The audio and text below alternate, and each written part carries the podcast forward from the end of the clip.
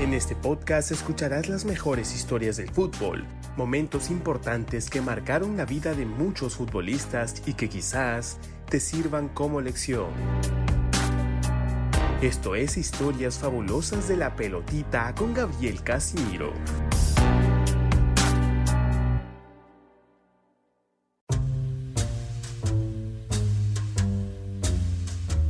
Hernán Novik, el flamante refuerzo uruguayo de Universitario y que llegó hace unos días a nuestro país para incorporarse al equipo crema luego de pasar la cuarentena de rigor, tiene una historia bastante peculiar y que nada tiene que ver con el fútbol.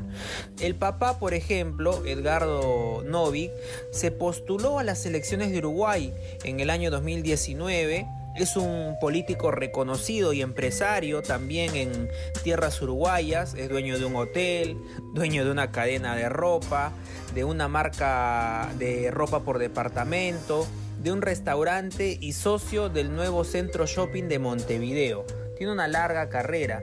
Sin embargo, su hijo Hernán ha estado pues alejado de este rubro. Sin embargo, tiene una historia bastante curiosa. Él es futbolista de Cerro Porteño, de Peñarol, de Sol de América, entre otros equipos. En el año 2010, cuando tenía 22 años y jugaba en Fénix de su país, le ocurrió algo bastante inusual. Lo que pasó es que este futbolista en ese momento se dedicaba también a la timba y llegó a ganar en una noche, agárrense bien, ¿ah? 100 mil dólares en un torneo de póker por internet. En ese tiempo, Novik hacía sus labores de mediocampista del Fénix a la par de dedicarse pues a esos torneos de timba. Lo que ocurrió fue que en el año 2010 justamente él declaró de que dejó esta práctica para dedicarse de lleno al fútbol porque perdía tiempo, se amanecía analizando a sus posibles rivales y, y analizando estrategias y todo lo demás. Eh, él justo dijo que jugar a la ruleta es jugar contra el casino, ¿no? que el póker era más factible. Eh, comentó en una entrevista en esa época y que se decidió por el fútbol y está feliz con la decisión que tomó.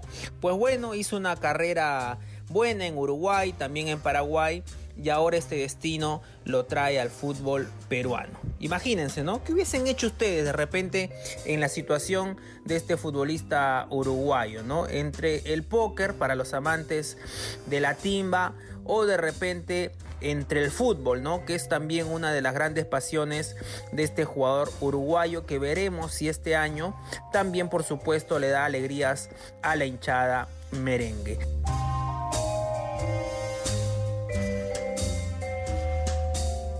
No se olviden de escucharnos todas las semanas. Esto es historias fabulosas de la pelotita y nos pueden escuchar en Spotify, en Spreaker y en las diferentes plataformas de Depor. Así que nos das una buena valoración y síguenos para que no te pierdas el siguiente episodio. Nos vemos, hasta la próxima. Chao, que estén bien.